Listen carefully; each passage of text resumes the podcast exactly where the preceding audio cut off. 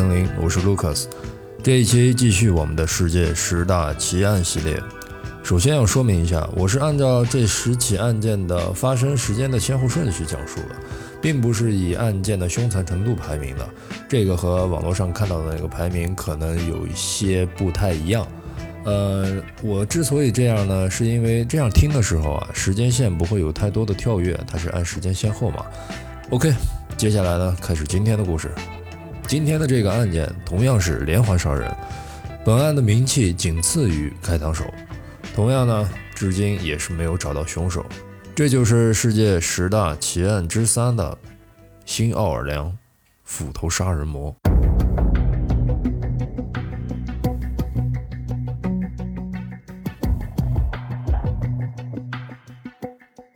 故事发生在一九一八年到一九一九年，这整整一年的时间里，在美国路易斯安那州南部的一座海港城市新奥尔良市，同样也是本州最大的城市。这个多次使用斧头作案的人，也因此被称为新奥尔良斧头杀人魔。第一起的案件呢，发生在一九一八年的五月二十三日，在本市的木兰街上，死者呢是夫妇两个人。是被男性死者的兄弟发现的，两个人均是被斧头暴力袭击头部，并用剃刀割喉的。女的几乎被斩首，喉咙到耳朵都被切开了，头部几乎砍碎了。男的多处重伤，不过好在还留有一口气。家里的财物其实并没有丢失，厨房门底部的嵌板被凿开了，遗留在现场的有一把斧子。这个就是第一起的案件的大概。第二起案件呢，发生在六月二十八日，地点呢是两条街转角处的一家人，两名受害者也是夫妻，一个是重伤，一个在案发七周后去世了。在去世前，他曾回忆到，袭击者是一个高大的白人男子，手持短柄小斧。事后有调查人员指出啊，那个重伤的男性是间谍组织的成员，有谋杀妻子的嫌疑。也有人指出，他们俩曾有过家庭纠纷，但是最后还是排除了丈夫的嫌疑。到了八月五日，第三起的案件发生了，受到袭击的是一名孕妇，不过好在她幸存了下来，而且在一周之后还顺利产下了婴儿。当时杀手使用的是孕妇家里工作间的斧头。第四起的案件呢，发生在一九一八年的八月十号，死者是一位八十岁的老人。头部遭遇重创，袭击两天后呢死亡。他的两个侄女儿目击了杀手，描述为很黑、很高、体格粗壮，穿黑色西服、黑色的宽边软帽。在这四起案件发生之后啊，新奥尔良的媒体、报纸人呼吁人们呢注意熟睡后的安全。新奥尔良的警力也大大增加，人人都草木皆兵。第四起案件之后，长达七个月的时间，那个杀手都销声匿迹，再也没有出来过。一直到了第二年的三月十号，三个人受袭击，两个人重伤，一个两岁的孩子死亡。在之后，新奥尔良报社收到一份古怪的信件，是来自那个杀手的，大概的内容是向警方挑衅。而且还在信中预告了，在当地时间星期二的晚上十二点十五分，他会穿过整个新奥尔良，说自己很喜欢听爵士乐，到时候家中有爵士乐旋律的可以保住性命，但是如果谁家里没有音乐响起，那就尝尝斧子吧。这封信的内容可谓震惊世界。据说那个星期二，也就是三月十九号，新奥尔良市的家家户户放着震天响的爵士乐。没有留声机的人家涌入当地的爵士乐俱乐部去避难，这件事儿甚至给爵士乐创作者带来了灵感，特意为新奥尔良斧头杀人魔谱写了爵士乐曲，而且这一晚上并没有人被杀害。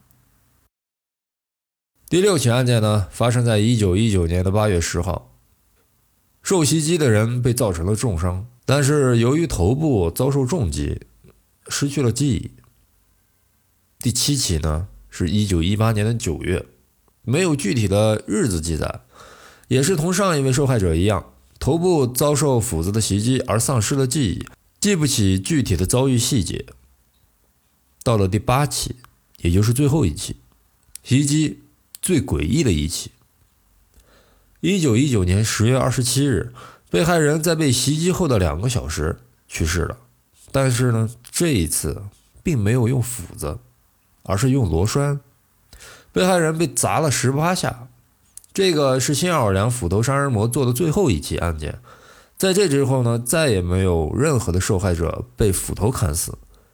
但是由于最后一起案件使用的凶器它不是斧子，大多数人认为啊，它不是同一个人所为。至此呢，新奥尔良杀人魔的事情呢也就结束了。至今也没有抓到任何凶手。我倒觉得之后的很多案件啊，模仿作案的可能性很大。但是还有一个细节啊，之前被害人呢，大多数是有着意大利血统的人。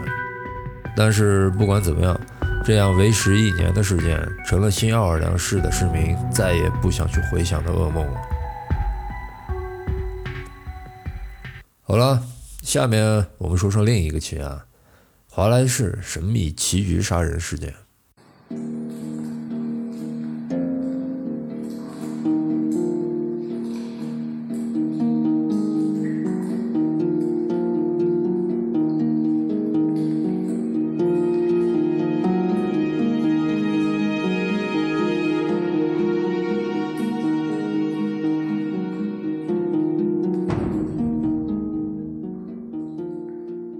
事情发生在一九三一年，死者的丈夫是一名爱好国际象棋的保险代理人。围绕他和他妻子发生的这起命案，却丝毫不比世界上任何悬案逊色。案件本身呢，正如一盘布局精妙、令人着迷的棋局，最终使得一切的调查、推理和分析都无功而返。一九三一年的一月十九号晚上，华莱士照例。来到利物浦中央象棋俱乐部，参加在那里进行的当地国际象棋的锦标赛。就在他与对手激战正酣的时候，在俱乐部工作的人员给他捎来一个口讯：二十五分钟前，一个自称 M.R. 的人打来电话，约华莱士明晚七点半到曼洛屋花园东路二十五号见面，讨论关于保险的事情。然而，第二天晚上，当华莱士乘坐电车按约定的时间到了城西，却发现他要找的地址根本就不存在。华莱士向好几个行人问了路，还跑到曼洛花园西路的二十五号去看了看，但是这个人始终没有出现。在那几个街区转悠了四十五分钟之后呢，华莱士决定打道回府。然而，晚上八点四十五分左右，当华莱士回到家中，却发现家中已被劫匪光顾。他的妻子茱莉亚倒在了客厅地板上，头部遭到木棍的重创，早已经气绝身亡。显然啊，谋杀发生的前一晚，那通成功将华莱士调虎离山的神秘电话，成了揭示案情的关键。调查发现，那晚来电的人使用的电话亭紧挨着车站，而且距离华莱士的住宅仅三百六十来米。按照当时俱乐部工作人员接完电话的时间算起，距华莱士到达俱乐部的时间前后差不多有二十五分钟。假设凶手真的是华莱士，他离开家后先溜去打了电话，以便为自己第二天的谋杀提供不在场的证明。随后再坐车赶到俱乐部，这在时间上是完全可行的。此外，负责此案的调查员还指出，中央国际象棋俱乐部的会员制度非常严格，外人不可能通过普通的电话簿查到俱乐部的电话号码。警方将华莱士列为重大嫌疑人的另一条理由是，谋杀发生的前一晚，只有华莱士自己清楚他是否会去那个俱乐部。要知道，华莱士并不是俱乐部的常客。在这之前，他至少有两个星期没有去下过棋了。这位影子杀手 M.R. 的存在显得太牵强了。他不仅碰巧赶对了华莱士出现的时机，顺利传达了他的讯息，还顺便帮华莱士做了不在场证明，并且是通过与本案利害无关的第三方，也就是那个俱乐部的工作人员。于是，在找不到任何其他嫌疑犯的情况下，警方将华莱士逮捕，并准备以谋杀罪对其起诉。到了四月二十二日，审判正式开始。正如国际象棋比赛中两军对垒常见的见招拆招，针对本案的每一种假设，都可能被另外一种完全相反的假设推翻。每一项证据似乎都能同时支持两种相互排斥的推断。庭审中，一张国际象棋比赛对弈表成了控辩双方争论的关键证物。原来，早在几个月以前的十一月六号。俱乐部当时接电话的那个工作人员就把这一次锦标赛的对弈表贴在了俱乐部门口的布告栏上，上面详细列出了参赛会员的配对情况和每轮比赛的具体日期。也就是说，任何人都能从上面得知华莱士的比赛安排。华莱士的辩护律师在辩护中拿出了一张布告栏的照片，上面就清晰地显示出。华莱士将于一月十九号来参加他的第四轮比赛。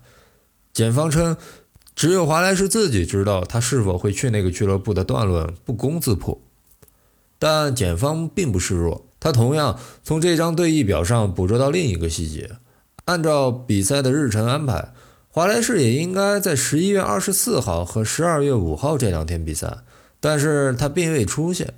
对弈表上的结果显示。华莱士参加了十一月十号的比赛，并取得了胜利。他的序号六后面被标记了 W，也就是胜利的意思。而十一月二十四号和十二月五号的序号六后面并没有任何的标记。也就是说，自打首轮比赛之后呢，华莱士就再也没有出现过。因此，即使幕后的杀手 M.R 真的存在。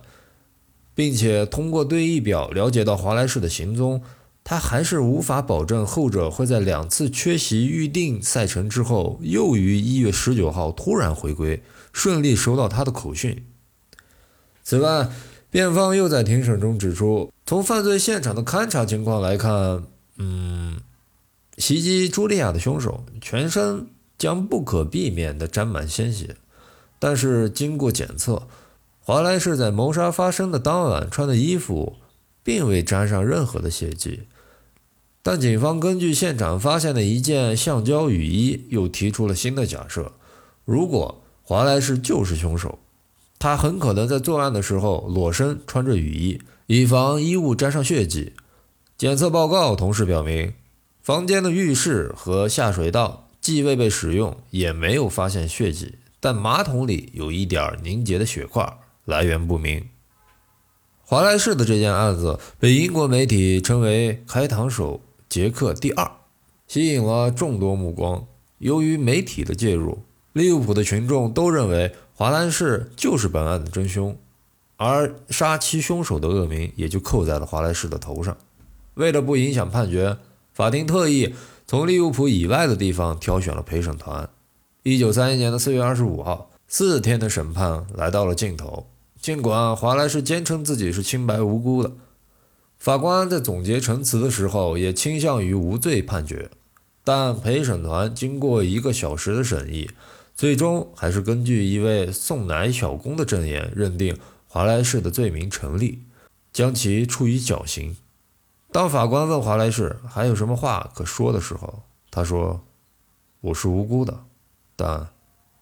我没什么可说的。一九三一年五月十八号，伦敦刑事上诉法庭受理了华莱士的上诉，并驳回了原判，理由是证据不足。这意味着陪审团错了。这个理由在当时是非常少见的。通常上诉成功的理由多是因为有新的证据出现，而五月十九号华莱士就被宣判无罪释放。出狱后的华莱士尝试重新回到过去平静的生活，然而一切早已改变。从前的朋友都对他避而远之，过去心爱的国际象棋，如今不可能再玩了。原本体弱多病，加上精神折磨，时隔一年，华莱士便死于肾病。华莱士死后，这起谋杀案的真相也就随他永远埋进了坟墓。凶手使用的凶器从未找到，凶手杀人的动机从未知晓。如果凶手不是华莱士，那么他的确做到了完美犯罪，没有一个证人，没有任何线索。用怀特法官的话说，这个是犯罪史上前不见古人后不见来者的天才谋杀。如果凶手是华莱士，他也接近完美了，恰到好处的布局，恰到好处的不在场证据。他在活着的时候没能被定死罪。死后，也更加不可能了。好了，这就是本期协议森林的全部内容。如果大家喜欢，可以关注订阅本频道。每周会在喜马拉雅和 Podcast 苹果播客平台持续更新，希望大家继续关注。我是 Lucas，这里是协议森林，我们下期再会。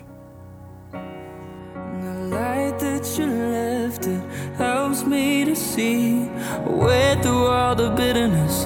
Away to who I really wanna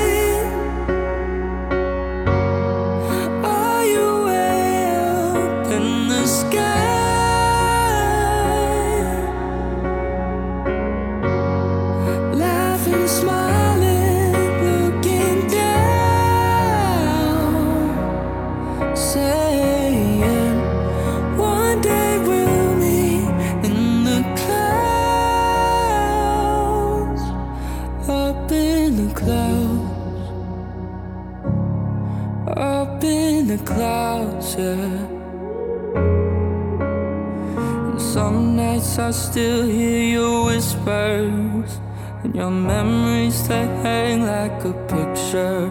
Oh, oh, oh. You'll always be just like a sister. And some nights I still see your smile, your number. I wish I could dial.